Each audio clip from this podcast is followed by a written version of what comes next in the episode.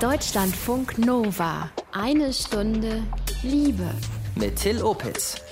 Sie sind evangelisch, Sie sind lesbisch, Sie sind verheiratet, Sie sind beide Pfarrerinnen, Ellen und Steffi aus Niedersachsen. Und Sie reden über all diese Themen in Ihrem Videoblog auf YouTube Anders Arm, auch über den Weg zum Mama werden. Irgendwie wollen wir ein Kind. Du, Ich. ich mach mit. Ich dachte, ich bin nett und spreche im Wir Ja, und das so. ist gut, und aber so. ich darf mich ja selbst outen. Ja, darfst du. Also Und wenn es das Kind sieht. Und Sie bekommen bald ein Kind. Es ist nämlich schon soweit und das in Zeiten von Corona. Über all das reden wir heute. Verzeiht, dass wir technisch ein bisschen improvisieren mussten. Umso herzlicher willkommen. Deutschlandfunk Nova. Sie sind ein Paar, ein Frauenpaar und beide Pfarrerinnen, Ellen und Steffi aus Niedersachsen. Und sie sind YouTuberinnen, quasi der queere Kanal der evangelischen Kirche, wenn man so will. Den gibt es seit knapp zwei Monaten. Und ich habe mich mega gefreut, dass Sie gestern trotz der aktuellen Lage Zeit hatten, mit mir zu reden. Herzlich willkommen, ihr zwei in eine Stunde Liebe. Hey Till, grüß dich. Schön, dass wir da sein können. Ganz toll. Ähm, sagt mal, fangen wir vorne mal an. Seit wann seid ihr ein Paar? Wir sind ein Paar seit über zehn Jahren und seit sieben Jahren sind wir verheiratet oder beziehungsweise eingetragen und verheiratet. Äh, ihr seid jetzt so Mitte 30. Wie habt ihr euch dann damals kennengelernt? Wo war das?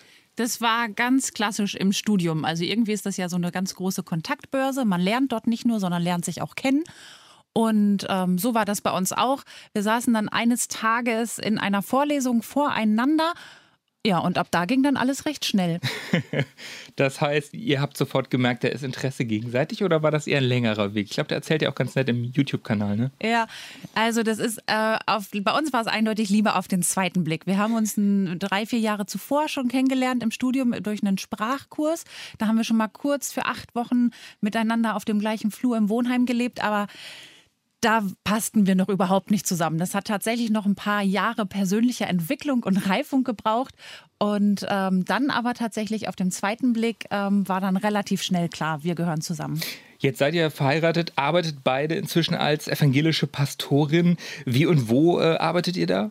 Ich, Steffi, bin ähm, Pastorin in einem kleinen, beschaulichen Dörfchen in Niedersachsen. Das nennt sich Eime. Und da bin ich Pastorin von vier Dörfern.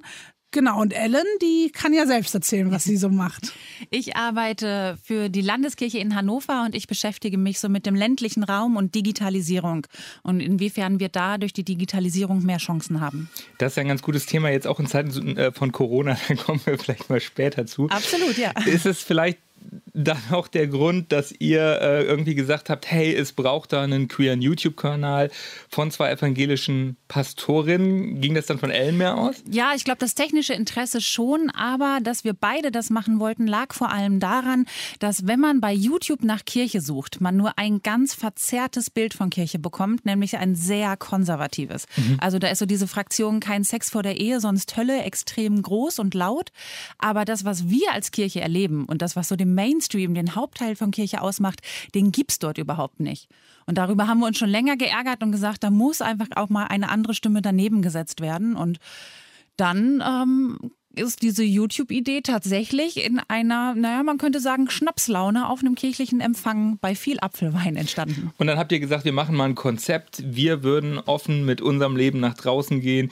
Wir würden aber auch über Kirche reden, über queeres Leben in der Kirche. Ja, naja, also es war einfach, es musste was her und der Apfelwein war viel und erst war es eine Idee, wie wir gesagt haben, aber am nächsten Tag haben die angerufen und gesagt, hey, könnt ihr euch nicht was vorstellen? Und da die Idee bei uns ja auch schon immer gereift ist, wir finden es wichtig, dass queere Themen einfach auch in der kirchlichen Landschaft ähm, zugegen sind, haben wir gedacht, hey, ja, wir probieren mal was aus und das ist eben jetzt anders Amen. Mhm. Ihr, ihr sagt ja auch echt viel von euch sozusagen. Habt ihr da, seid ihr erstmal nur so in euch gegangen, ob ihr auch über euren Kinderwunsch zum Beispiel redet oder nicht? Oder habt ihr eigentlich von Anfang an gesagt, äh, wir quatschen jetzt einfach von der Leber weg? Ähm, das mit dem Kinderwunsch war uns relativ schnell klar. Also das war auch von Anfang an eine Sache, wo wir gesagt haben, wir müssen darüber reden, einfach weil wir jetzt seit fünf Jahren in Kinderwunschbehandlung sind und was man auf dieser in dieser Zeit unter, äh, erlebt und was man mitmacht und mit wie vielen Frauen man spricht, denen es auch wirklich einfach schlecht geht. Also in jeder Hinsicht. Das ist unglaublich und das liegt vor allem auch mit daran, dass das so ein Tabuthema ist. Also dass viele Frauen darüber nicht sprechen, dass sie irgendwann sagen, hey, ich bin schwanger, aber viele Menschen gar nicht wissen, welche lange Leidensgeschichte dem vorangegangen ist. Und da haben wir gesagt, für uns ist das viel leichter darüber zu reden, weil bei uns war eh immer klar, wir brauchen in irgendeiner Art und Weise Unterstützung, um schwanger zu werden. Was ist eure Motivation, den Kanal zu machen? Einfach so ein bisschen das Bild vom queeren Leben einfach auch abbilden? Nee, ja, es, natürlich geht es auch um das Queere, aber in erster Linie geht es darum, einfach zu zeigen, die Kirche ist viel bunter als das, was wir da nur auf YouTube sehen. Und auch in Zeiten, wo man muss es ja einfach so sagen, viele Kirchenaustritte auch sind, zu zeigen, hey, Kirche ist gar nicht so veraltet. Also selbst so ja, Menschen wie wir, wir fühlen uns da wohl und sie bieten uns eine Heimat und das wollten wir einfach nach draußen zeigen, weil wir schon hinter dem Konzept Kirche stehen und weil wir uns wohlfühlen und auch Spaß in der Kirche haben und unser Leben dadurch bereichert wird. Und das wollten wir einfach zeigen. Und auch so ein bisschen lesbische Sichtbarkeit, weil tatsächlich so viele lesbische Angebote, die jetzt ähm, auf YouTube sind und so weiter, es ist überschaubar. Absolut. Ich weiß auch gar nicht genau, warum Lesben wesentlich weniger sichtbar sind als Schwule. Also vielleicht verkauft sich auch so ein bestimmtes Schwulenbild besser als das typische Klischeebild einer Lesbe. Das kann natürlich sein, aber wir sind tatsächlich, wir sind völlig unterrepräsentiert ähm, und ähm, auch gerade in der Kirche. Insgesamt gibt es von uns sehr viele, aber die meisten schweigen darüber und ähm, das ist schade. Einfach, weil die meisten Menschen eh schon auf der Straße immer so sagen, hey, ihr als Frauenpastorin und dann ihr als Paar, erlaubt das der Papst überhaupt? Also da auch einfach so ein anderes Bild dem entgegenzusetzen, das ist, glaube ich, eines unserer großen Motivationen. Mhm. Und wie ist das, wenn ihr eben auch Nachfragen bekommt oder Kritik bekommt, äh, dass Leute sagen, äh, hey, dürft ihr das überhaupt machen? Wie geht ihr da mit solcher Kritik auf YouTube um? Naja, die Frage ist, was dürfen wir machen? Dürfen wir, also meinst du, dass, dass wir ähm, queer sind oder dass wir das als queere Pastorinnen machen?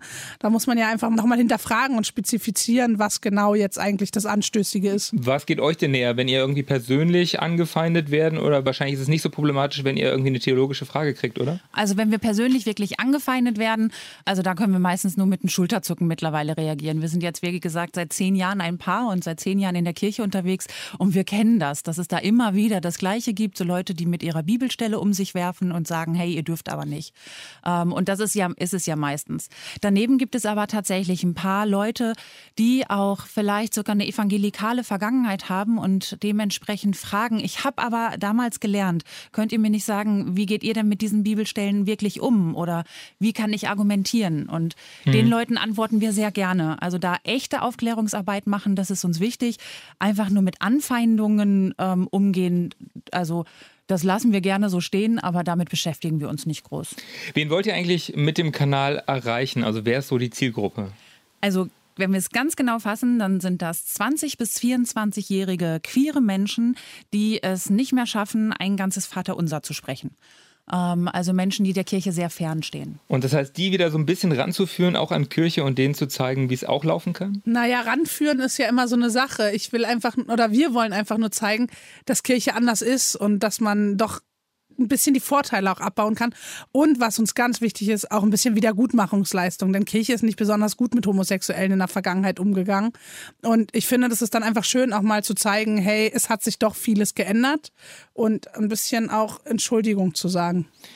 Wie sieht es da aus mit dem Rückhalt in der evangelischen Kirche? Wie begeistert oder skeptisch sind da die Leute? Was kriegt ihr da so aus der Kirche selber, also aus eurer Landeskirche für Rückmeldungen? Also das ist, wir sind evangelisch, das heißt, da gibt es ja niemanden irgendwie, der jetzt vorgibt, ähm, wie es zu sein hat.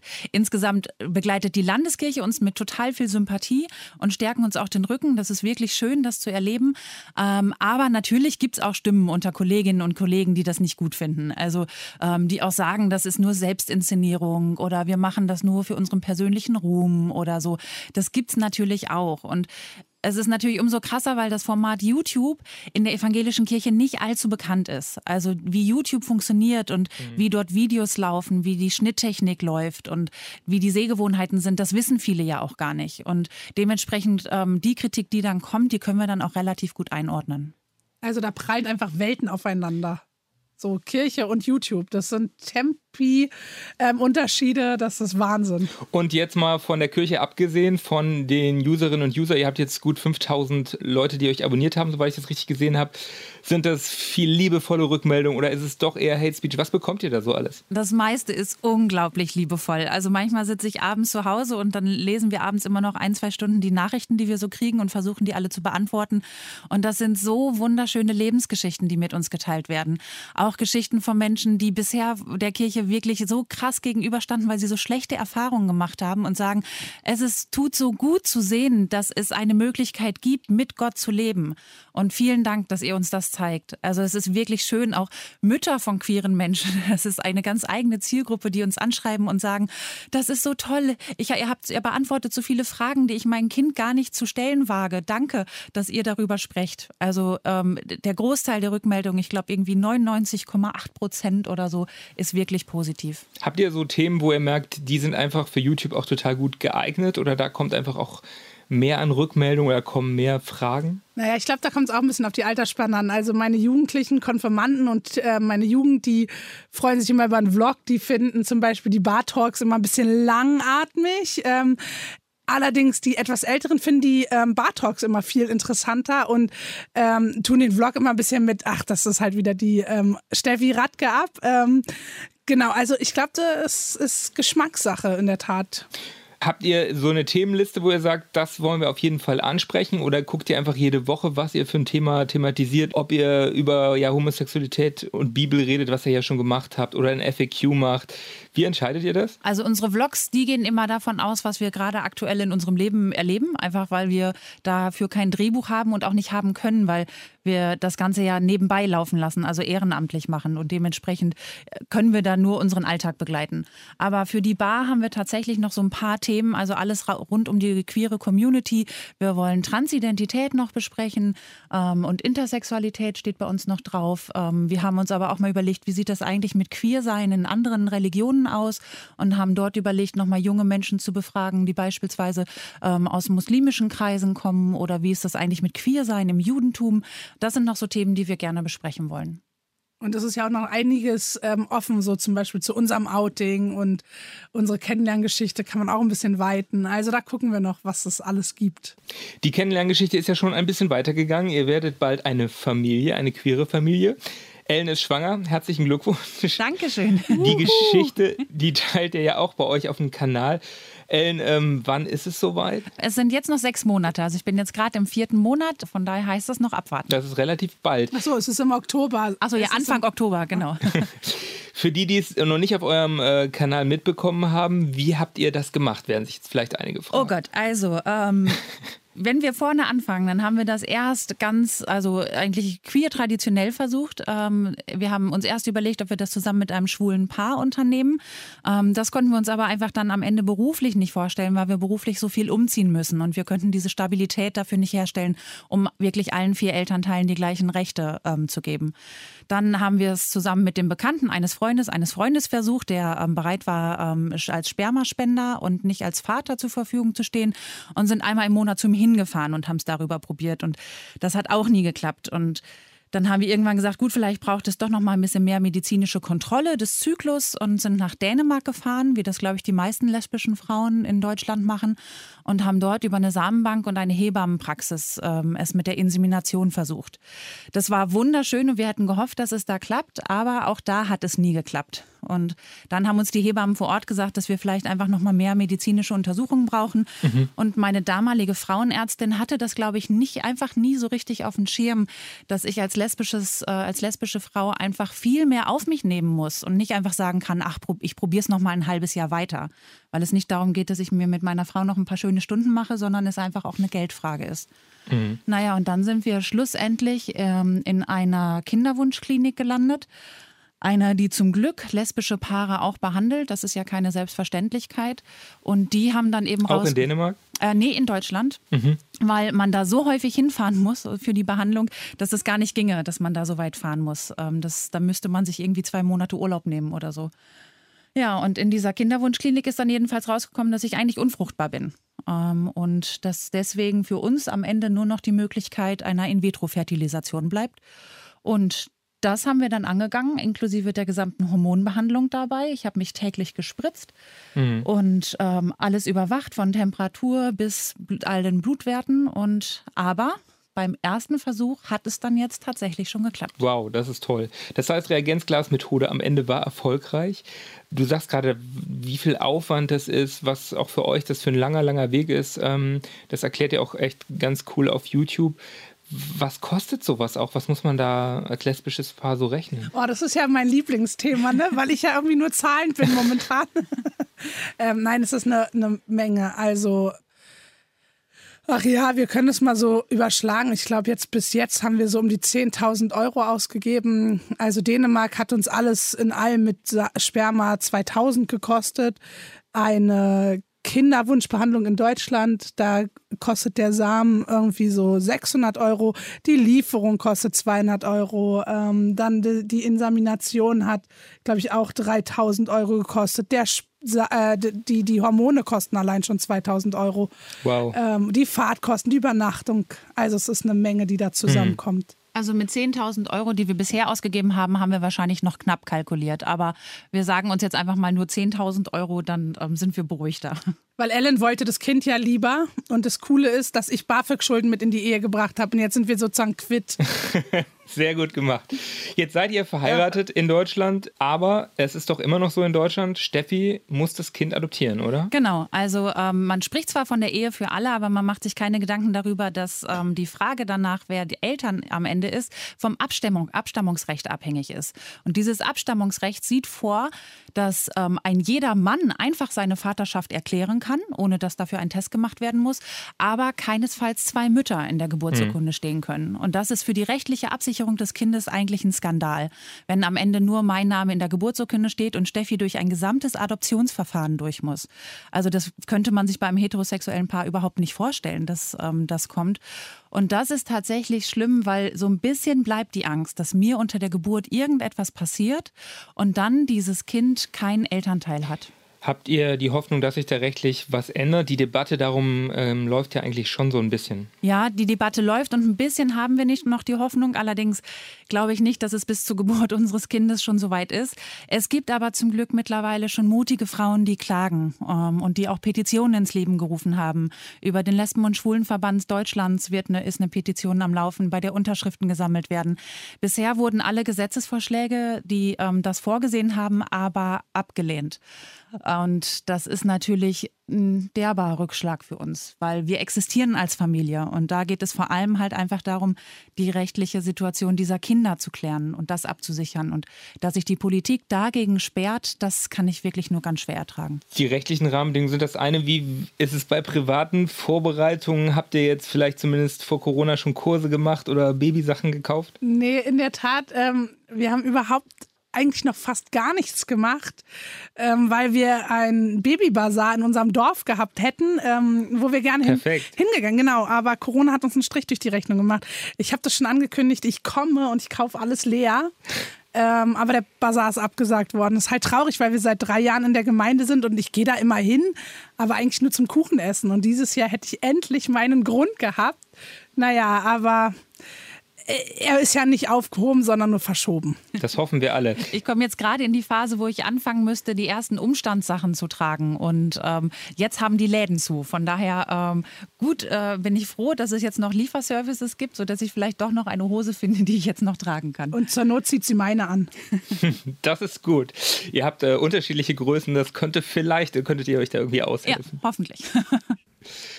Jetzt ist ja die Welt, ihr habt es gerade angesprochen, eine andere seit kurzem. Das Coronavirus breitet sich rasant aus. Steffi, gerade du hast eben schon gesagt, du hast eine eigene Kirchengemeinde in einem kleinen Ort, äh, wo ihr lebt. Da ist Kirche einfach auch nochmal eine andere Nummer als in der Großstadt. Wie hat sich jetzt für dich die Arbeit als Pastorin verändert? Ja, das ist also, das ist echt schwer ein bisschen zu ertragen, weil im Dorf natürlich viel auf ähm, Austausch und auf Begegnung und physischen Kontakt aufgebaut ist und das fällt natürlich alles weg. Also es hat sich verändert, dass keine Gottesdienste stattfinden, dass die Taufen alle abgesagt wurden, Trauungen. Also ich meine, da stehen echt auch Familienfeste hinter ähm, das heißt, es wird mehr Seelsorge nötig oder ist mehr Seelsorge nötig. Dann ähm, Besuchsdienste. Ich darf meine Ladies nicht mehr besuchen, so nenne ich immer meine älteren Damen. Kurz muss man sagen, deine Ladies ist so eine Seniorengruppe, ne? Oder Ja, was ist das für eine Gruppe? Na, meine Ladies sind alle meine Gemeindemitglieder ab 75 und ähm, die halten ja immer treu zur Stange in der Kirche. Und die sind mir auch besonders lieb, weil die will ich nicht vergessen. Als Pastorin finde ich, kann ich gut, habe ich Zeit, auf die mich auch zu konzentrieren. Und die sind so herzlich und die freuen sich, dass es mich gibt. Und jetzt fehlt eben dieser Kontakt. Das macht mich ein bisschen traurig. Mhm. Habt ihr so Sachen wie, was es zum Beispiel in einigen Städten gibt, dass um eine bestimmte Uhrzeit die Kirchglocken läuten? Ist sowas auch bei euch in der Gegend geplant? Ja, wir läuten ähm, jeden Sonntag um elf ähm, die Glocken und dann kann man sich eine Kerze anzünden, Vater unser beten und dann noch eine Weile auf die Glocken hören und weiß, dass man dann sozusagen gemeinsam einsam betet. Ja, aber das ist alles irgendwie, ach ja, es ist alles irgendwie okay, aber nicht das, was Kirche ausmacht. Für mich. Aber da sind andere auch anderer Meinung. Und ich finde es auch toll, dass wir neue Wege gehen, weil ich glaube, darin liegen auch Chancen. Also es entwickeln sich neue ähm, moderne Formen von Online-Gottesdiensten. Ähm, da muss die Kirche ja sowieso ein bisschen mehr darauf achten, dass wir da auch vertreten sind. Von daher ist es so gesehen gar nicht schlimm, was gerade passiert, aber für eine Dorfpastorin, die lebt eben von dem Kontakt und ich bin überzeugte Dorfpastorin und nicht umsonst dahin gegangen. Für mich ist es eher so ein bisschen Wehmutstropfen da an der Stelle. Hm. Aber ihr sagt schon, das ist erstmal nur mal einfach notwendig, weil wir auf Distanz gehen müssen. Und ähm, es, es hilft nichts, ne, jetzt irgendwie sich zu treffen, so groß das Bedürfnis wahrscheinlich bei vielen Menschen gerade jetzt da wäre, oder? Absolut. Also ähm, Flatten the Curve ist ähm, das Wichtigste dabei. Es geht darum, dass wir die Erkrankungen verlangsamen. Wir haben in unserer Gemeinde Menschen unterschiedlichster Altersgruppe und ähm, darin auch jeweils Risikogruppen. Und wenn man die vor Augen hat und gerade wenn die einem so sehr am Herzen liegen, dann fällt es auch noch leichter, das wirklich umzusetzen. Natürlich ist Herzschmerz da, äh, wenn man gerade in einer Krise nicht gemeinsam zu Gott betet. Aber wenn man weiß, wofür man das macht, und das haben wir ja bei uns im Dorf wirklich ganz deutlich vor Augen, dann geht das. Und ähm, das versuchen wir auch gerade unseren Jugendlichen zu sagen, die ja manchmal noch etwas unvernünftiger sind. Und das versuchen wir auch denen zu sagen, bei denen wir mitbekommen, die fangen aus lauter Angst an zu hamstern dass es darum geht, dass wir uns solidarisch zeigen. Und solidarisch fängt eben, Solidarität fängt eben da an, wo jeder das bekommt, was er braucht. Und das ist gerade vor allem soziale Distanz für viele. Überlegt ihr euch denn trotzdem, wie ihr Seelsorge anbieten könnt, wie ihr da sein könnt? Also habt ihr da jetzt, dass ihr sagt, ihr macht eine Telefon-Hotline oder eine WhatsApp-Gruppe oder ich weiß es nicht, habt ihr da schon irgendwie Ideen? Ja, also es ist so, dass ich mit meinen Jugendlichen viel jetzt auf Online-Plattformen Computer zocke ähm, und ihn auch mit WhatsApp ähm, oft anschreibe und sage, hey, wie geht's euch? Und jetzt überlegen wir, ob wir nicht doch irgendwie zusammen einen Gottesdienst planen, weil die echt gut da drin sind. Aber wir dürfen uns ja nicht begegnen und ob das jemals stattfindet, wissen wir auch nicht. Aber wir haben irgendwie ein Ziel, dass, dass wir einen Online-Gottesdienst gestalten. Ähm, da bin ich ganz glücklich drüber, weil sie jetzt momentan ähm, ein bisschen fantasieren dürfen. Das ist schön. Und ja, mein hehres Ziel ist, alle meine Gemeindemitglieder ab 75 mal anzurufen. Mhm. Wow. Weil auf dem Dorf, da hat man ja noch seine Telefonnummer ganz ordentlich im Telefonbuch. Deswegen komme ich überhaupt an die Daten. Ja, mal gucken. Aber ich weiß nicht, ob ich alles schaffe. Und da muss man sich überlegen, wenn man bei A anfängt, ist dann Z nicht irgendwann traurig, wenn Corona vorbei ist und ich nicht angerufen habe. Ja, über an sowas denken wir alles und da sind wir auch dabei. Wie geht's euch selber damit? Also mit euch als Paar und auch eben auch als werdende Mamas? Ah, das ist, ähm, glaube ich, von Stunde zu Stunde ähm, unterschiedlich. Ähm, also eigentlich geht es uns recht gut, aber natürlich, also Steffi hat Asthma, gehört damit zu einer Risikogruppe und ich mache mir natürlich auch Gedanken, ob es wirklich so ist, wie man jetzt manchmal hört, dass es unserem Kind nicht schadet und dass auch wenn ich erkranke, dass das bei der Entwicklung des Kindes keinerlei Probleme gibt. Ähm, es gibt allerdings mittlerweile ein paar Fakten, aber noch nicht so viele, wie ich sie bräuchte. Wahrscheinlich würde es da nie genügend geben, um mich wirklich zu beruhigen. Und dementsprechend gibt es schon Momente, wo wir zu Hause sitzen und uns sehr stark Sorgen machen. Und ich wollte noch hinzufügen, dass ich mich natürlich auch um das Kind sorge, nicht nur um meinen asthmakranken Körper. Ähm, falls es jetzt hier falsch rüberkommt, liebe Ellen. Ja. Wisst ihr schon, ob ihr ins Krankenhaus gehen wollt für die Geburt oder denkt ihr über was anderes nach? Ich würde sagen, ähm, dass es je nachdem, wen du von uns beiden fragst. Ich wäre doch durchaus für ähm, Krankenhaus. Ellen ist da nicht so begeistert von. Allerdings ähm, gibt es in unserer Region, muss man auch einfach sagen, den Kompromiss, ein Geburtshaus zu nehmen, gibt es nicht. Also es gibt kein Geburtshaus bei uns, ähm, was wir in einer guten Zeit erreichen könnten oder eins, das uns nimmt, weil die Kilometerzahl einfach zu hoch sind. Und es ist ja einfach so, dass schon vor Corona die Hebammenversorgung unglaublich schlecht war. Also das ist ja ein politisches Problem, was irgendwie nie angegangen wird. Angeblich hat man die freie Wahl, sich auszusuchen, wo man gebären will. Aber in der Realität, wenn es einfach keine Hebammen gibt, dann ist das keine echte freie Wahl. Ähm, und so ist das in unserem Fall eben auch. Überhaupt eine Hebamme zu finden, die eine Hausgeburt macht, ist schwierig.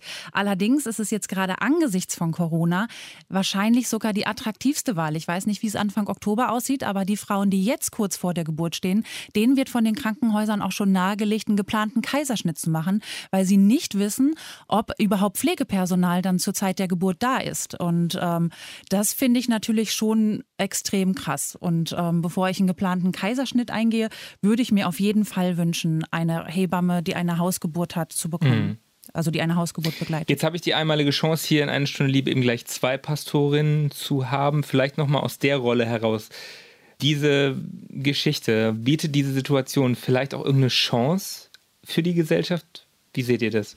Ja, die bietet eine Chance. Kirche muss sich in den Medien und im Online-Spektrum total beweisen jetzt und, und es stampfen, Formate werden hervorgestampft und das ist auch total toll, weil auf einmal merkt man doch, was für eine große Möglichkeit Online und äh, Medien bieten. Das ist schon toll.